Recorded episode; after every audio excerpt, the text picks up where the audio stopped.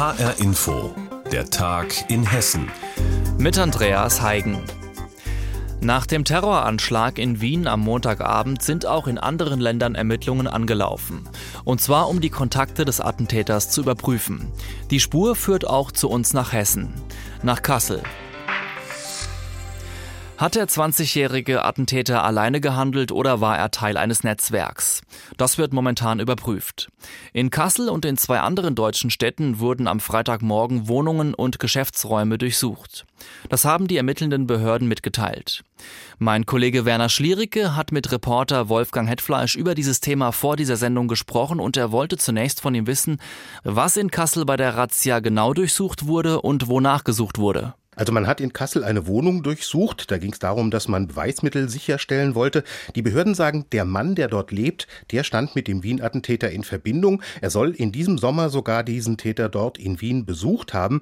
Der Spiegel berichtet, dass er ein paar Tage bei dem 20-Jährigen gewohnt habe. Ich habe mit ein paar Leuten sprechen können. Die haben das nicht bestätigt, aber auch nicht entkräftet. Jedenfalls ist dieses Treffen, da hat offenbar noch ein Mann aus Osnabrück teilgenommen, ist dieses Treffen den österreichischen Behörden damals aufgefallen und die haben ihre deutschen Kollegen informiert informiert, haben den Hinweis gegeben, wohl schon vor Monaten. Und das hat aber erst jetzt nach dem blutigen Terror von Wien dann zu den Durchsuchungen geführt. Es geht äh, offenbar, so hieß es ja auch, äh, nicht um Tatverdächtige. Es mhm. gibt ja keinen Anfangsverdacht im eigentlichen Sinne. Es hat auch keine Festnahmen gegeben, auch das ist festzuhalten. Mhm. Ja, da fragt man sich, worum geht es denn dann? Also grob gesagt geht es eigentlich um Menschen, die ein Umfeld schaffen, das Leute wie den Attentäter von Wien zu solchen schrecklichen Mordtaten ermutigt. Den vier Personen in Deutschland, gegen die sich diese Razzien gerichtet haben, denen wird eben nicht vorgeworfen, sie hätten am Attentat von Wien mitgewirkt. Das ist auch eben der Grund, warum sie nicht festgenommen worden sind. Das Verfahren, das die Bundesanwaltschaft wegen dieses Wien-Attentats angestoßen hat, das richtet sich im Moment auch gegen Unbekannt. Da geht es also um mögliche Mittäter und Hintermänner. Und genau dazu wird dieses Quartett, das Besuch bekommen hat, nicht gezählt. Aber nochmal, wir reden von Extremisten, also von Leuten, die Taten wie die in Wien nicht nur gutheißen, sondern die andere sogar zu sowas anspornen. Gibt es denn ganz grundsätzlich ein Islamistenproblem, ein Islamismusproblem in Kassel? Ja, wie in vielen deutschen Städten. Es gibt jedenfalls in Kassel, auch in Kassel kann man sagen, eine sehr aktive Islamistenszene. Das wissen wir schon länger, schon seit ein paar Jahren. 2016 zum Beispiel ist da Abu Wallah in einer Moschee aufgetreten, der Al-Madina-Moschee. Abu Wallah, ein Hassprediger, der in Zelle vor Gericht steht, weil er Anwerber für den islamischen Staat sein soll.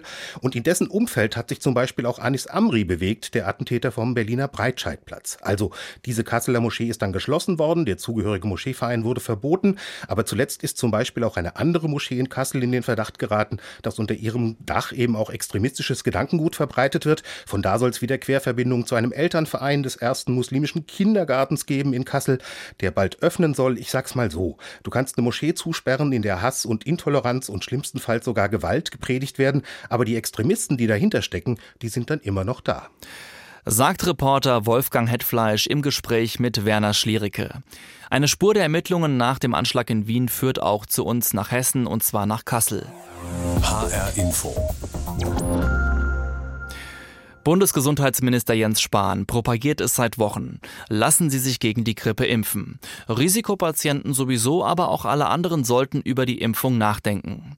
Zum einen, das Gesundheitssystem würde es sehr entlasten, wenn weniger Covid-19-Verdachtsfälle auftreten und eine Doppelinfektion mit Grippe und Covid-19 wäre außerdem ungleich gefährlicher. Das haben sich offensichtlich viele Hessen zu Herzen genommen, aber einen Arzt zu finden, der noch Grippeimpfstoff hat, das ist schwer. Reporterin Petra Demand. Wer sich in diesem Jahr gegen die Grippe impfen lassen will, der muss entweder Glück haben oder sehr, sehr früh dran gewesen sein. In Darmstadt zum Beispiel haben viele Hausärzte schon seit Wochen keine Impfdosen mehr im Schrank. Nachbestellungen lassen auf sich warten. Meine Hausärztin hat mich gerade wieder nach Hause geschickt und selbst die, die sich früher gekümmert haben, gucken jetzt in die Röhre. Die Absage kommt bei einigen per Anrufbeantworter. Wir haben am Montag einen Termin bei uns zur Grippeimpfung, den muss ich leider stornieren. Wir haben keinen Grippeimpfstoff mehr, haben leider nicht alles bekommen, was wir bestellt hatten. Einen leergefegten Markt kann auch Britta Spang von der Goethe-Apotheke in Darmstadt bestätigen. Der Großhandel reagiert mittlerweile auch schon allergisch drauf, wenn man das Wort Grippeimpfstoff nur in den Mund nimmt. Selbst eine Vertreterin von einer Firma, die Grippeimpfstoff auch vertreiben, hat fairerweise auch gesagt, sie nehmen keine Nachbestellungen mehr an, weil definitiv klar ist, dass sie das nicht beliefern können. Und sie meinte, es wäre unfair, wenn man Hoffnungen macht und genau weiß, dass es nicht reicht. Offensichtlich hat der Aufruf von Bundesgesundheitsminister Jens Spahn und die allgemeine Unsicherheit in der aktuellen Corona-Situation dazu geführt, dass sich viel mehr Menschen für den Peaks entschieden haben. Und das oft schon im September. Eine Million Dosen sind für die Hessen bestellt, fast 50 Prozent mehr als letztes Jahr. Davon scheint aber noch längst nicht alles da zu sein. Susanne Stöcker, Pressesprecherin vom Paul-Ehrlich-Institut, das den Impfstoff freigibt, hat von der Knappheit gehört, ist aber nicht in Sorge. Es scheint nicht mal ein rein regionales, sondern vielleicht ein lokales Umverteilungsproblem zu sein.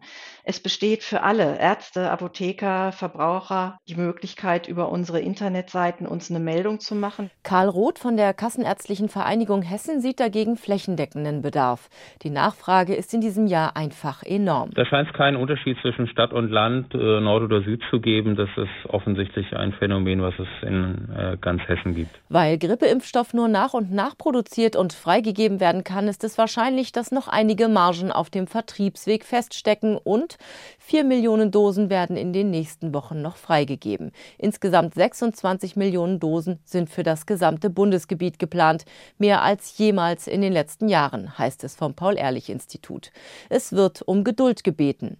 Auch der Hessische Apothekerverband warnt vor Panik. Selbst wenn es am Ende wirklich nicht für alle Impfwilligen reichen sollte, wäre die Durchimpfungsrate so hoch, dass die Wahrscheinlichkeit, sich mit der Grippe anzustecken, nur noch sehr, sehr gering wäre. Ganz besonders mit Maske und Abstand. Der Grippeimpfstoff, er ist knapp auch in Südhessen. Darüber berichtet hat Petra Demand. Volle Klassenzimmer, stundenlanges Maske tragen und ständiges Durchlüften bei kühlen Temperaturen. Schüler müssen sich im Unterricht zu Corona-Zeiten auf so einiges einstellen. Während das öffentliche Leben fast komplett heruntergefahren wird, bleiben die Schulen weiter offen. Eigentlich eine gute Sache, finden auch viele Eltern in Hessen, allerdings machen sie sich gleichzeitig auch Sorgen und fordern deshalb Luftfilter für die Schulen. Wissenschaftler empfehlen diese tatsächlich auch. Als Ergänzung zum Lüften. Doch die Politik reagiert nur langsam darauf. Hanna Immich fasst zusammen. Dirk Schade ist Vater von zwei Töchtern in Spangenberg in Nordhessen. Seit Wochen kämpft er dafür, Luftreinigungsgeräte in hessischen Klassenräumen zu installieren. Wir müssen jetzt unbedingt etwas tun, um mögliches Infektionsgeschehen von unseren Schulgemeinden fernzuhalten. Ich denke dabei nicht nur an die Kinder, sondern auch an die Lehrer und Lehrerinnen und letztendlich auch an uns Eltern. Dirk Schade arbeitet in der Medizintechnik im intensivmedizinischen Bereich und kennt sich daher aus mit Covid-19. Eine Studie an der Frankfurter Goethe-Uni hat ihn ihn davon überzeugt, sich für Luftfilter an Schulen einzusetzen. Atmosphärenforscher Joachim Curtius hatte die Wirksamkeit sogenannter HEPA-Filter an einer Schule getestet, mit erstaunlichem Ergebnis. Dass man mehr als 90 Prozent Abnahme der allgemeinen Aerosolbelastung innerhalb von einer halben Stunde hinbekommt und dass die Gefahr für die Personen, die sich im Raum aufhalten, entsprechend sinkt. Auch andere Wissenschaftler empfehlen solche Luftfilter für Schulen als Ergänzung zum Lüften. Die Politik bewegt sich dagegen nur langsam. Die hessische Landesregierung hat inzwischen zwar 10 Millionen Euro für Luftfiltersysteme zugesagt, allerdings nur für Schulen, wo sich die Fenster nicht öffnen lassen fürs Lüften, heißt es schriftlich aus dem Kultusministerium. Luftfiltersysteme ergänzen das regulär vorgesehene Lüften. Daher sollten die 10 Millionen Euro vor allem dort investiert werden, wo ein Lüften nicht möglich ist. Dirk Schade aus Nordhessen findet diese Summe viel zu gering. Er wünscht sich, dass für alle Schulen Luftreiniger angeschafft werden und schnelle Entscheidungen. Die lassen aber auf sich warten. Zuerst hat er die politisch Verantwortlichen in seinem Landkreis, dem Schwalm-Eder-Kreis, angeschrieben. Inzwischen ist er auch auf Landes- und Bundesebene unterwegs und hat sich unter anderem an den Petitionsausschuss des Hessischen Landtags gerichtet. Er will nicht aufgeben, auch wenn das Ganze zäh sei wie Kaugummi dann ist das immer so ein Stück weit, so habe ich es wahrgenommen, so ein Kompetenz hin und her geschiebe zwischen dem Schulträger und dem Land. Professor Lotz zum Beispiel meint, da ist eigentlich der Schulträger zuständig, aber wir geben trotzdem mal 10 Millionen dazu. Und der Schulträger sagt, solange wir keine verbindlichen Gerätevorgaben oder weitere Informationen dazu haben, sehen wir uns außerstande, so etwas anzuschaffen. Genau diese Bürokratie hat auch Alexander Kornbrust aus Heusenstamm erlebt. Der Vater hat drei Luftreinigungsgeräte aus eigener Tasche bezahlt und wollte sie an der Schule seiner Tochter kostenlos installieren, ohne Erfolg. Die Schule hat auf das Kultusministerium, das Kultusministerium auf den Schulträger und jetzt der Schulträger auf den Förderverein verwiesen. Mit der Forderung nach Luftfiltern sind die beiden Väter nicht allein. Immer mehr Eltern und Schulgemeinden setzen sich dafür ein. Die Corona-Infektionszahlen steigen derweil weiter. Noch einmal der zweifache Familienvater Dirk Schade aus Spangenberg. Und ich finde, wir haben einfach zu wenig Zeit, um solche Entscheidungen auf die lange Bank zu schieben. Wir müssen es möglichst bald umsetzen. Sagt der zweifache Familienvater Dirk Schade aus Spangenberg im Beitrag von unserer Reporterin Hanna Immich. Im 15-Minuten-Takt mit der Straßenbahn nach Wiesbaden zur Arbeit oder nach Mainz zur Uni. Diese Hoffnungen haben sich am Sonntag für viele Pendler im Rheingau-Taunus-Kreis zerschlagen. Denn die Wiesbadener haben mit großer Mehrheit die geplante Citybahn beerdigt. Sie hätte die Städte Bad Schwalbach und Taunusstein mit Wiesbaden und Mainz verbunden. Doch schon heute sind der Landrat und die betroffenen Bürgermeister mit neuen Ideen vor die Presse getreten. Birgitta Söhling berichtet. Zurück auf Los heißt es im Rheingau-Taunus-Kreis. Die Citybahn ist gestorben, nicht aber die Hoffnung auf eine Schienenanbindung nach Wiesbaden. Deshalb hält man sich hier nicht mit Nachkarten auf, sondern richtet den Blick nach vorn. Landrat Frank Kilian. Uns ist es sehr daran gelegen, den Menschen hier und da reden wir immerhin über rund 70.000 Menschen, die allein hier in der näheren Einzugsumgebung leben, eine Möglichkeit zu bieten, über die Schiene in die Zentren zu gelangen, damit natürlich Staus zu umgehen, die Straßen zu entlasten. Dafür will man nun die in den 80er Jahren stillgelegte Ahrtalbahn als Regionalbahn reaktivieren. Darüber ist schon oft diskutiert worden, bisher ist es aber immer am Kosten-Nutzen-Verhältnis gescheitert. Doch die Voraussetzungen haben sich geändert, glaubt Verkehrsdezernent Günter Döring. Zum einen, weil die Region boomt, immer mehr Menschen ins Grüne ziehen, potenzielle Nutzer. Zum anderen, weil Umweltaspekte inzwischen in die Betrachtung mit einfließen.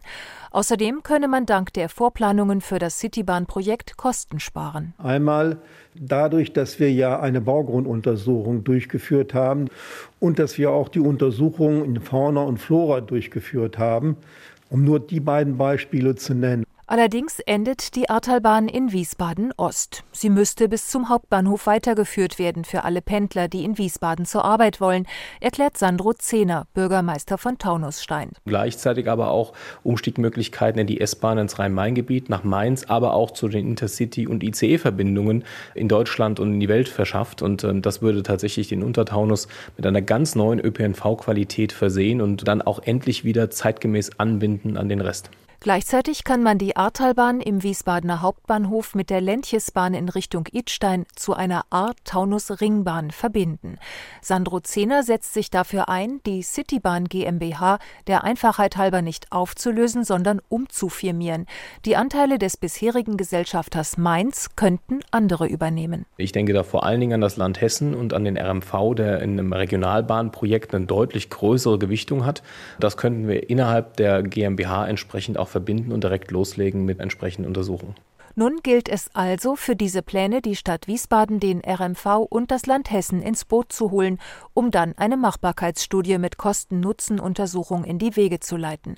Verkehrsdezernent Günther Döring. Die Citybahn ist mit dem Bürgerentscheid am letzten Sonntag beendet worden und damit beginnt für uns ein neues Zeitalter. Das Projekt Citybahn wurde bekanntermaßen von den Wiesbadenern abgelehnt, doch nun liegt eine neue Idee auf dem Tisch, die Ahrtalbahn von Bad Schwalbach nach Wiesbaden zu reaktivieren. Über diesen Ansatz hat Reporterin Birgitta Söhling uns informiert. Und damit sind wir auch am Ende der Sendung Der Tag in Hessen. Mein Name ist Andreas Heigen und Sie finden uns übrigens auch täglich als Podcast in der ARD Audiothek.